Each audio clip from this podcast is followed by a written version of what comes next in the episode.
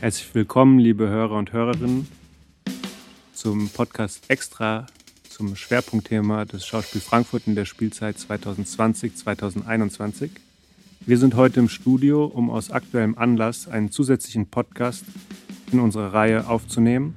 Denn am 30. April feiert Ich ein Jut Premiere. Isaac Bendler, der heute zu uns ins Studio gekommen ist, hat das Stück zusammen mit Tim Roth und Max Malert als Musiklesung inszeniert und gesprochen.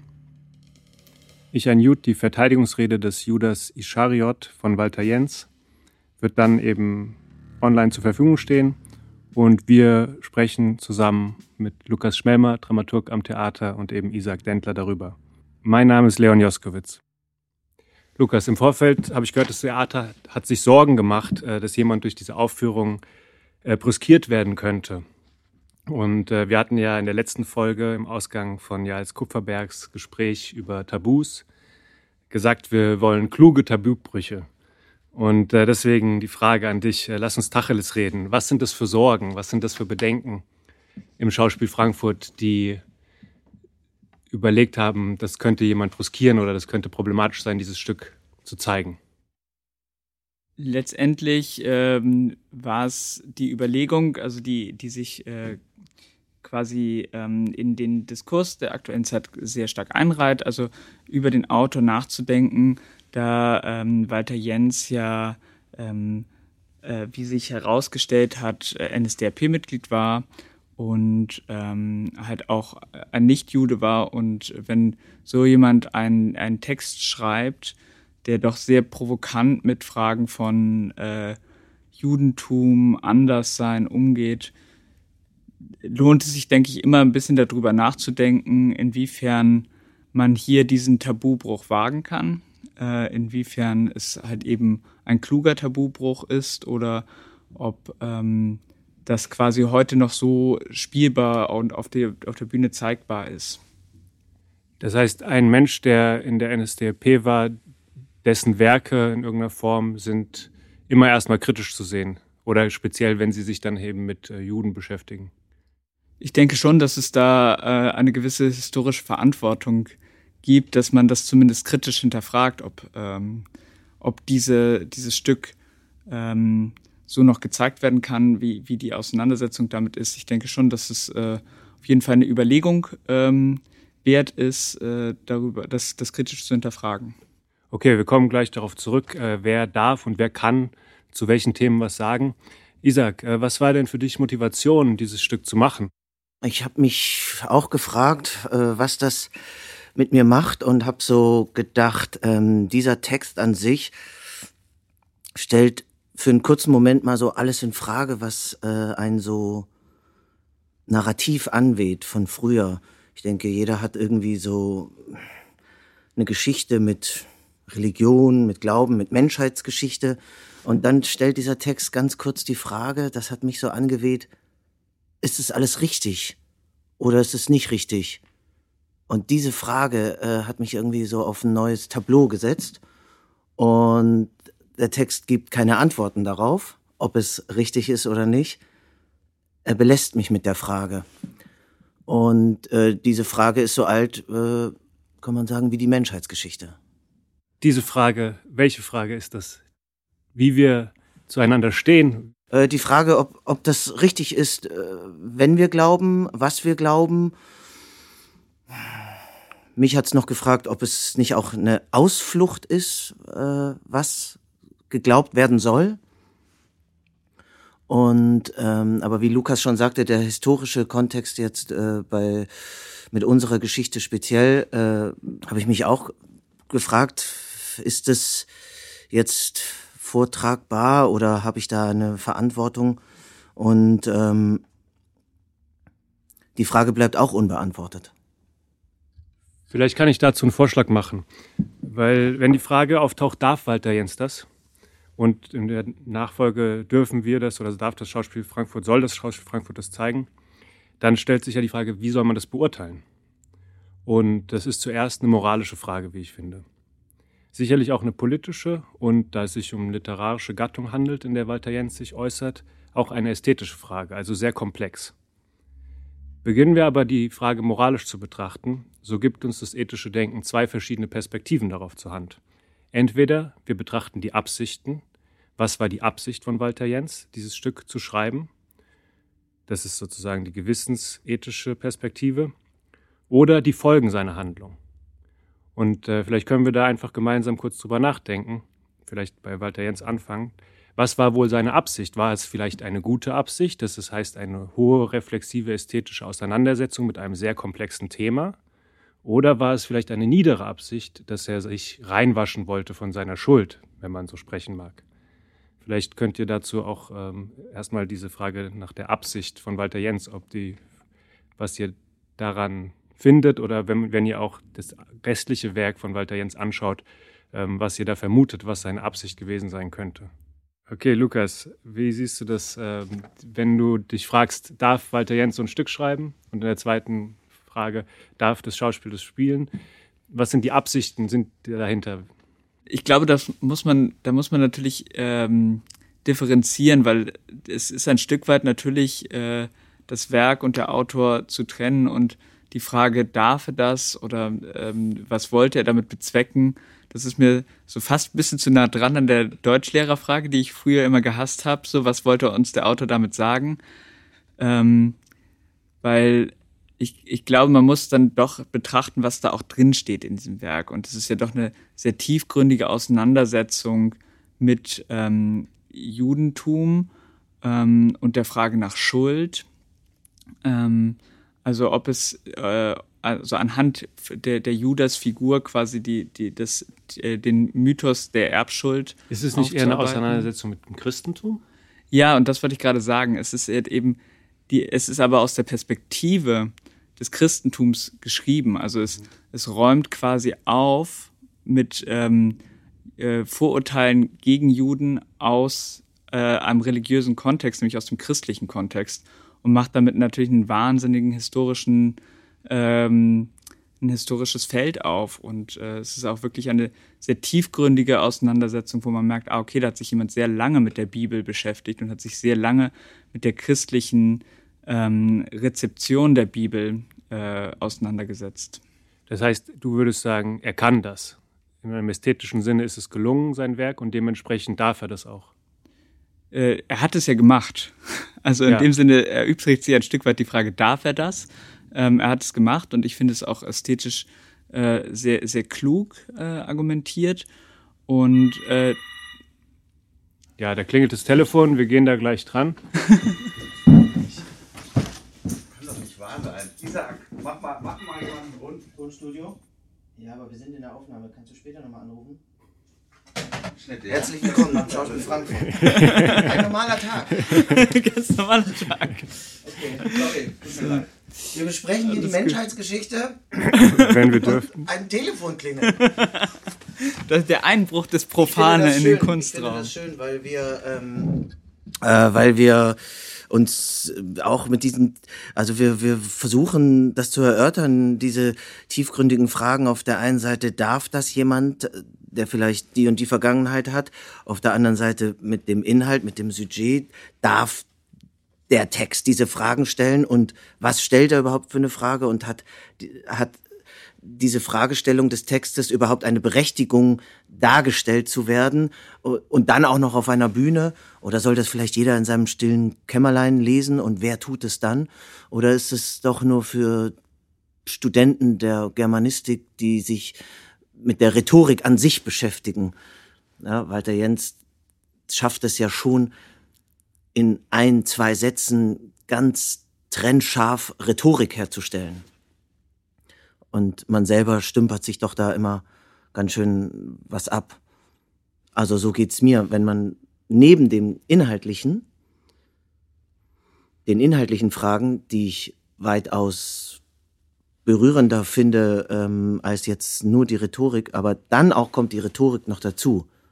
Aber da kennst du dich vielleicht besser aus. Also sicher, also es ist absolut eine wahnsinnig spannende Verbindung äh, von einerseits einer inhaltlichen Schärfe und äh, dann dem rhetorischen Vermögen, diese Fragen auch äh, so zu stellen, dass man ihnen sowohl folgen kann und sie dabei auch noch äh, als ästhetisch ansprechend empfindet. Und das ist äh, sicherlich äh, in dem Sinne ein sehr gelungenes Werk, ähm, weil es halt eben sehr viele Fragen aufreißt und äh, es ist natürlich auch ganz viel Provokation, die da drin steckt. Ist das eine wesentliche Aufgabe des Theaters? Ich denke schon, dass es eine Aufgabe des Theaters ist, zu provozieren. Ich glaube gleichzeitig, dass es, äh, dass man wahnsinnig vorsichtig sein muss, auch in, äh, dass man eine kluge Provokation begeht und dass man halt in der Provokation nicht unnötig Menschen verletzt oder äh, sie äh, traumatisiert. Ähm, darum darf es natürlich nicht gehen. Gleichzeitig ist es extrem wichtig, dass äh, man auch unangenehme Themen anspricht und äh, unangenehme Fragen stellt.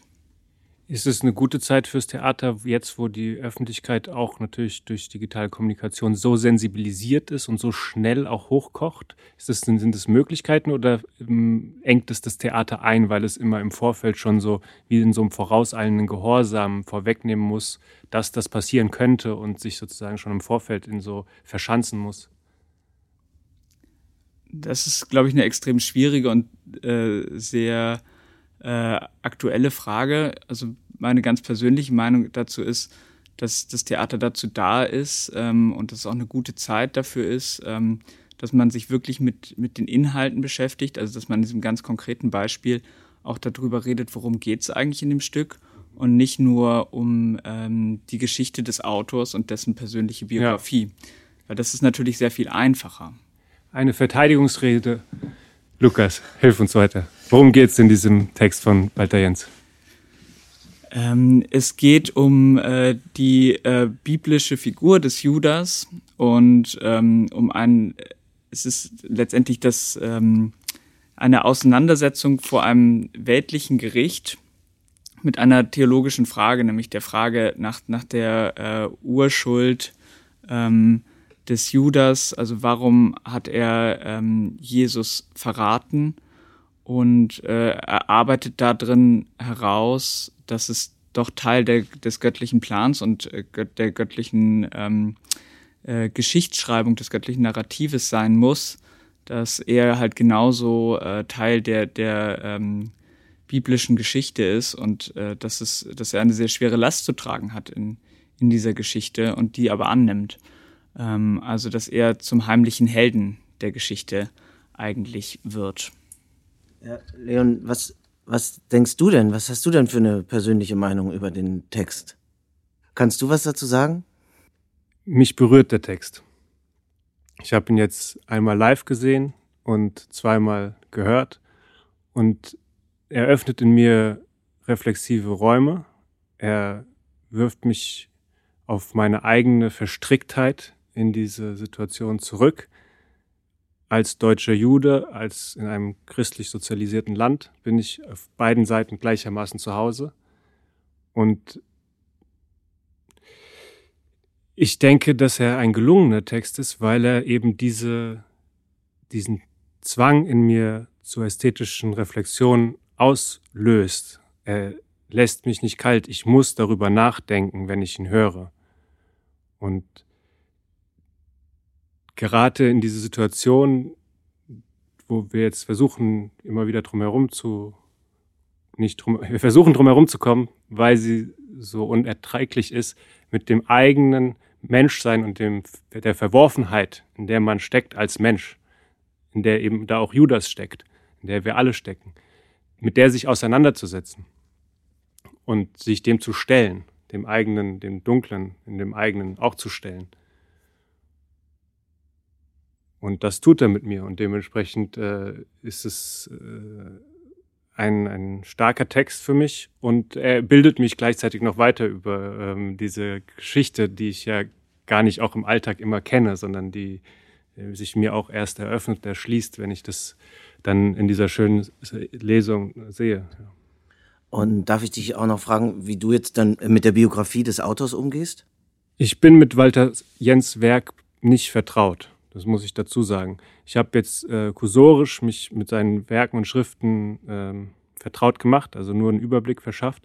Und soweit es mir scheint, ist es durchaus legitim, einem Menschen, der in seinen Anfang der 20er Jahre in dem Dritten Reich nicht in der Lage war, mit Zivilcourage, wie wir heute sagen würden, sich gegen die Verbrechen zu stellen, sondern dort mitgelaufen ist, aktiv mitgelaufen ist, dem dann zuzugestehen, wenn er Jahrzehnte später, über viele Jahrzehnte, produktiv an gesellschaftlichen Reflexionen mitarbeitet, dann auch äh, so einen Text zu schreiben, um nochmal rückblickend auf äh, sein, mit seinem eigenen Problemen, aber auch mit den gesellschaftlichen Verstrickungen, in die alle geworfen sind, umzugehen. Also ich würde, ich, für mich ist das äh, die Frage auf jeden Fall so beantwortbar, dass ich sage, Walter Jens kann in dieser Art und Weise darüber reden. Er schafft dadurch die Möglichkeit, uns mit Tabus in uns selber, aber auch gesellschaftlich auseinanderzusetzen. Und deswegen ist es richtig. Deswegen ist es für mich legitim. Hör immer zu. Leer deinen Köcher.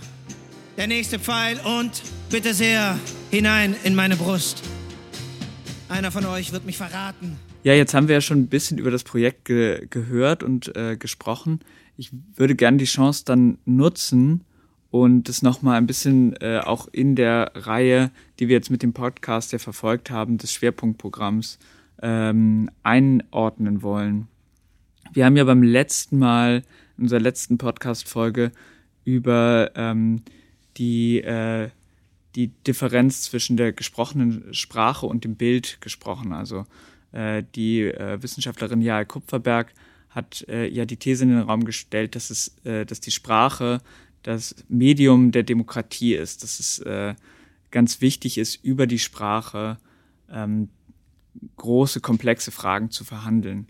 Ähm, wie fügt sich da für dich, Leon, dieses Werk ein? Also wir hatten ja letztes Mal schon gesagt, dass es diese ästhetische Reflexion gibt, wo Sprache und Bild immer miteinander verschlungen sind.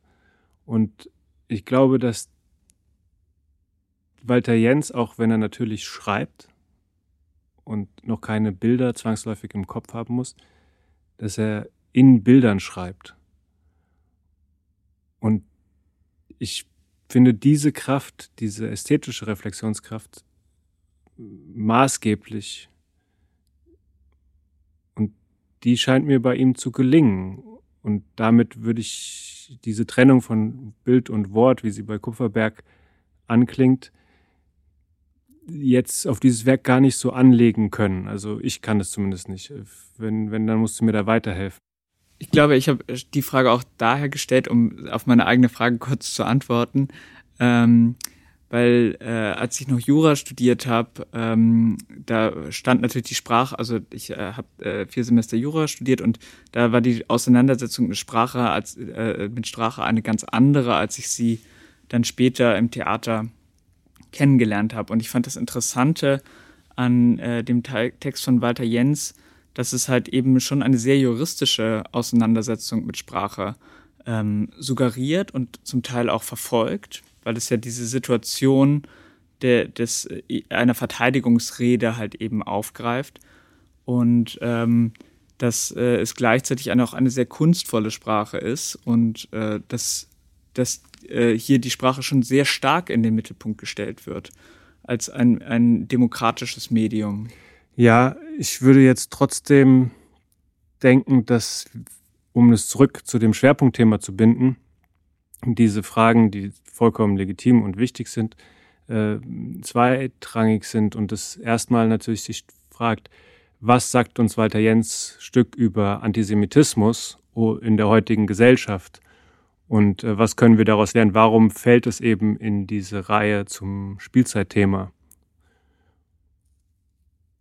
Und ich glaube, dass es eben viel sagt, dass es nämlich uns auch mit dieser zivilisatorischen Konstante, die Kupferberg auf eine andere Weise äh, auseinander nimmt, die sie da entfaltet, konfrontiert, nämlich dass es bis in das Kleinste des jeden einzelnen Menschen hinein verwoben ist, dass wir uns von anderen Menschen distanzieren und dass wir andere Menschen, die uns ähnlich sind, aber von uns auch wegweisen müssen, dass wir die von uns wegschieben.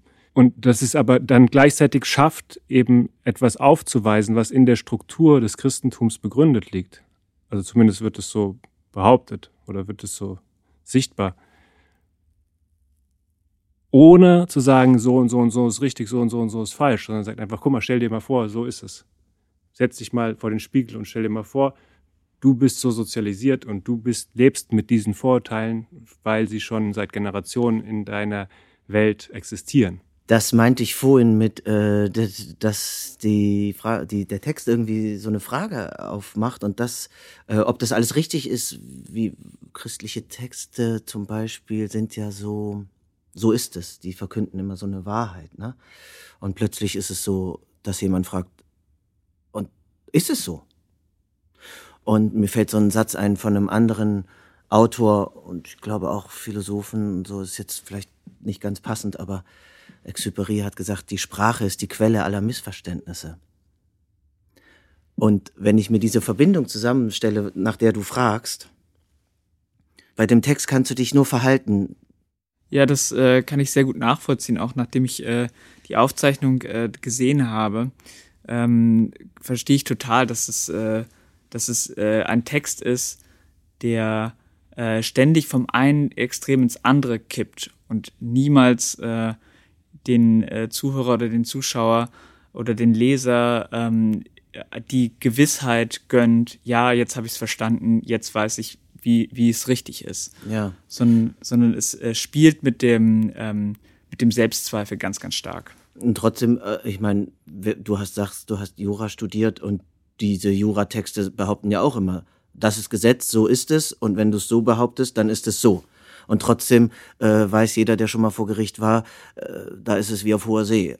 Äh, alles ist grau und ständig ändert sich das Wetter.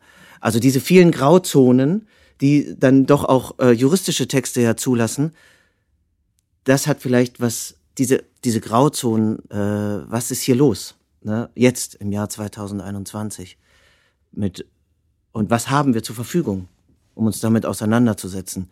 Texte, Bilder, ich weiß, das beantwortet nicht ganz deine Frage, ne? Die, äh, Frage äh, ging halt eben um das Verhältnis von, äh, von äh, Bild und ähm, Sprache. Und äh, ich glaube, dass du da aber genau den Nagel auf den Kopf getroffen hast, weil gerade im Jura merkt man natürlich, dass Sprache Aushandlungsprozess ist. Äh, dass äh, Sprache halt äh, eben sich gegen eine Eindeutigkeit äh, stemmt. Und äh, ich finde, das Interessante bei deiner Inszenierung ist ja auch, dass es sehr stark sich auf die Sprache, auf die klangliche Ebene fokussiert und dass äh, das, ähm, das Bild zwar auch wichtig ist, aber dass es immer ähm, dann doch ganz stark um, um das gesprochene Wort geht. Und, und die, die, die Musik, äh, wenn du den Mitschnitt schon gehört hast, findest du, der hat einen berechtigten Mehrwert, weil man könnte es natürlich auch ohne machen. Ähm, ich sehe das halt so, obwohl das so fast wie so juristische Texte sind, die man so oder so auslegen können, auch wenn sie noch so scharf formuliert sind, ist das wie so ein, wie so ein Gewaltritt. Ne? Deswegen habe ich das Mittel der Musik da noch äh, mitgewählt, um diese Ebene auch noch, also das Bild, der Text und ich wollte noch, noch eine dritte Ebene und ähm, wie das transportiert. Was mich in der Vorbereitung nicht ausgelassen hat, um noch mehr Verbindung zu schaffen.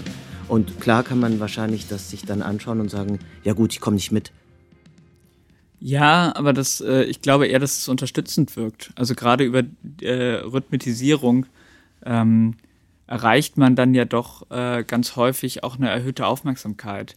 Äh, und man schafft eine Atmosphäre, in dem, also einen Kontext, in dem etwas auch erstmal äh, sehr viel stärker wirken kann. Also ähm, natürlich kann, kann die Mu Musik, äh, wenn, wenn sie so unter einem Text durchläuft und äh, wahnsinnig affirmativ wirken, dass man halt noch stärker das Gefühl bekommt, ah, jetzt habe ich es aber verstanden, um dann im nächsten Moment halt nur einen noch größeren Bruch herzustellen, wenn äh, dann der Judas äh, anfängt, selbst an sich zu zweifeln und an seiner Argumentationslinie. Und ich glaube, die, diese, da, dazu dient die Musik auf jeden Fall, dass sie halt eben Teil des Ganzen ist und halt unterstreichend wirkt. Um wieder zurückzukommen, ähm, würde ich vielleicht gerne auch nochmal einen Begriff ins Spiel bringen, nämlich äh, den der wehrhaften Kunst, der ja auch schon in dieser äh, Reihe eine Rolle spielt. Ähm, Leon, äh, ich weiß, dass du auch Teil dieser Veranstaltung warst zur wehrhaften Kunst. Ähm, wie würdest du diesen, diesen Text in dem Zusammenhang einordnen? Danke, Lukas, äh, für diese Frage. Die wehrhafte Kunst habe ich ja damals genannt, eine Kunst, die mit ästhetischen Mitteln ein politisches Thema behandelt. Und ich glaube, man könnte aus dieser Sicht Walter Jens Stück wirklich perfekt als Vorlage für wehrhafte Kunst nehmen, weil er nämlich ein moralisch-politisches Thema hat und es aber nicht in der Sphäre der Politik behandelt, sondern oder auch nicht in der Sphäre der Erinnerungskultur, weil er sagt, ich muss jetzt hier ein Mahnmal hinsetzen oder so, sondern mit ästhetischen Mitteln. Er bedient sich der Sprache und gibt damit die Vorlage, um es auch zu bebildern oder auch mit Musikern dann äh, in weiteren verschiedenen ästhetischen Bereichen zu inszenieren. Und er schafft es aber dadurch, den Einzelnen in der Betrachtung eben freizulassen. Er lässt ihn auch allein, wie wir schon gesagt haben, aber auch freizulassen und mit sich selber ins Gericht oder ins Gespräch zu gehen oder mit den anderen Betrachtern ins Gespräch zu gehen und zu einem eigenen Urteil zu kommen. Und ich glaube, das ist die große Leistung von wehrhafter Kunst und oder überhaupt ästhetischen Verfahren und dann speziell wehrhafter Kunst, dass sie es uns ermöglicht, uns mit politischen und moralischen Problemen, denen wir ständig im Kleinen und im Großen, im Geschichtlichen und in der Gegenwart ausgesetzt sind, auseinanderzusetzen auf eine Art und Weise, die uns nicht in dieses Richtig und Falsch der Politik oder der Moral direkt wirft, sondern uns diesen Raum dazwischen, diesen Reflexionsraum eröffnet. Und das gelingt mit Walter Jens Stück, das gelingt in der Inszenierung und deshalb ist es für mich ein gutes Beispiel für wehrhafte Kunst. Ja, und äh, ich finde es auch total wichtig, dass man, dass wir auch äh, nochmal darauf zu sprechen kommen, in welchem Kontext äh, äh, du, Isaac, diesen Text auch schon ähm, mal aufgeführt hast. Äh, magst du ein bisschen davon berichten, wie du diese dazu gekommen bist, diese Lesung überhaupt äh, zu machen? Also die mh, mm, Ursprungsidee kam gar nicht von mir, sondern aus einer Zusammenarbeit mit der Kirche. Ähm, und ich hatte die Möglichkeit, das in Frankfurt in einer großen Kirche am 9. November in der, in, in, in der Nacht aufzuführen. Mit einem großen Kreuz hinterm Altar. Und äh, das war äh, sehr ergreifend, sich das vorzustellen äh, in der Vorbereitung, dass von einer Kanzel runter, äh, wir haben uns dann entschieden, nicht nur von der Kanzel runter das als Lesung zu machen, sondern mit einer Szenerie noch aufzufüllen, dass man mitten unter den Menschen ähm, sitzt, unter den Menschen, die sich das anhören. Und im Text kommt eben vor, ähm, ja, ich bin Jude, der am Kreuz war es aber auch. Und das im direkten Abgleich, wenn du da in dieser großen Kirche sitzt, äh, das so zu hören und das so zu sehen, das äh, hat mich auch schon in der Vorstellung ergriffen. Und da hat sich noch lange nicht äh, darüber ich mir da habe ich mir noch lange nicht die Frage gestellt wie gläubig und bin ich eigentlich und an was was ist bei mir eigentlich los? Aber der Text will das dass ich mich damit auseinandersetze und ich bin nicht einfach ich kann nicht einfach zum Alltag übergehen den Text auswendig lernen und so und so und so. Der will dass ich mich damit mehr auseinandersetze. Das äh, war ganz schön und ähm, ich war ja sehr dankbar darüber dass ähm, diese Reise zu beginnen äh, an so einem historischen Datum in der großen Kirche. Und dann bin ich mit dem Text weiter auf Reise gegangen und ähm, überall, wo es zur Aufführung kam, in den verschiedensten Kontexten und auch nicht immer nur an so historischen Daten, ähm, gab es eine wahnsinnig schöne Auseinandersetzung hinterher mit den Zuhörern, mit dem Publikum. Ähm, die wenigsten konnten aufstehen, also Karte kaufen und danach anhören, aufstehen und gehen. Ähm, die meisten blieben immer lange, lange sitzen und es gab irgendwie ein ges schöne Gespräche danach, äh, anders als ich es bis dato kannte. Und dann dachte ich, boah, das, das mache nicht ich oder so jetzt, sondern das macht der Text. Das macht äh, der Inhalt. Vielleicht kann ich da kurz einhaken, weil ich an dieser ersten Aufführung auch äh, als Zuschauer teilnehmen durfte und das so bestätigen kann. Also diese Situation, wie du sie beschreibst, mit dem Text in der Kirche, mit dem Christus, der, das, der dort hängt und dann diese, wie ich es eben auch schon sagte, diese Beziehung, die man zwangsläufig zu dem Text aufbaut und wo man selber gemeint ist und erzeugt etwas, was es zwingend notwendig macht, miteinander danach da zu sprechen. Man kann damit nicht alleine bleiben, wenn man sich darauf einlässt. Und das ist wirklich ähm, besonders und natürlich umso trauriger, dass das jetzt in dieser Form nicht zurzeit nicht passieren kann in, mit diesem gemeinsamen Gespräch, aber es wird sich ja wieder ändern. Und ja, wirklich ein großartiger Text, eine großartige szenische Inszenierung, szenische Lesung. Ähm, wir nennen das immer auch ähm, Konzertlesung, weil ich äh, arbeite da, wie man ja auch dann sieht, jetzt in dem Mitschnitt mit zwei äh, Musikern zusammen, Tim Roth und Max Malert, die extra für den Text, äh, die habe ich gebeten, äh, sich darüber Gedanken zu machen. Ich habe denen den Text einmal vorgelesen in einem kleinen stillen Kämmerlein und äh, die haben durch den Text eine Musik dazu geschrieben. Und ähm, ich wollte immer, zu Max habe ich immer gesagt, Max, ich will eigentlich, dass du die ganze Zeit durchspielst. Er, er sitzt am Schlagzeug. Es muss lauter sein, es muss äh, ja nicht provokativer sein, aber es muss äh, kein, es darf kein Blatt mehr dazwischen passen. Und äh, das mit so einem doch sehr massiven Instrument wie das Schlagzeug. Und da gab es eben noch eine große Herausforderung, weil der Text auch nicht so leicht in jedem Moment ist. Man kann nicht so leicht folgen und der macht viele, viele Fässer auf und viele, viele. Ähm, und wenn die ganze Zeit Schlagzeug drunter ist äh, und dann gerade in so einem Raum wie in der Kirche, mit dem Nachhall und so. Äh, da, das war eine ganz tolle, große Herausforderung, der wir uns da stellen konnten. Und äh, beim Machen und bei der Vorbereitung haben wir aber immer ge gedacht, es, es geht auch nicht runter. Also entweder ist es ganz für sich im stillen Kämmerlein, als oder es muss laut sein. Zu der Zeit ja, äh, will gar nicht politisch werden, aber. Ja, ich denke, das ist euch gelungen und äh, ich glaube, wir haben in der Kürze der Zeit äh, versucht, Kernelemente, Kerngedanken zu besprechen. Und äh, ich würde sagen, an dieser Stelle sind die Zuhörer und dann Zuschauer herzlich eingeladen, den Stream anzuschauen und wieder zu klicken, wenn die nächste Folge von unserem Podcast erscheint. Danke Lukas Schmelmer, danke Isaac Denkler, danke dem Schauspiel Frankfurt auf Wiederhören. Ja, vielen Dank für die Einladung. Ihr macht es toll. Tschüss. Gib mir ein Zeichen, das mir sagt, du hast recht getan, Judas. Wie stumm du bist. Schau mich an! Sie hörten den Podcast extra zum Schwerpunktthema der Spielzeit 2020-2021 des Schauspiel Frankfurt. Redaktion Lukas Schmelmal und Leon Joskowitz, an dem Mikrofon heute außerdem Isaac Dentler, die Musik kam von Tim Roth und Max Malert. Ton und Technik, Schauspiel Frankfurt 2021.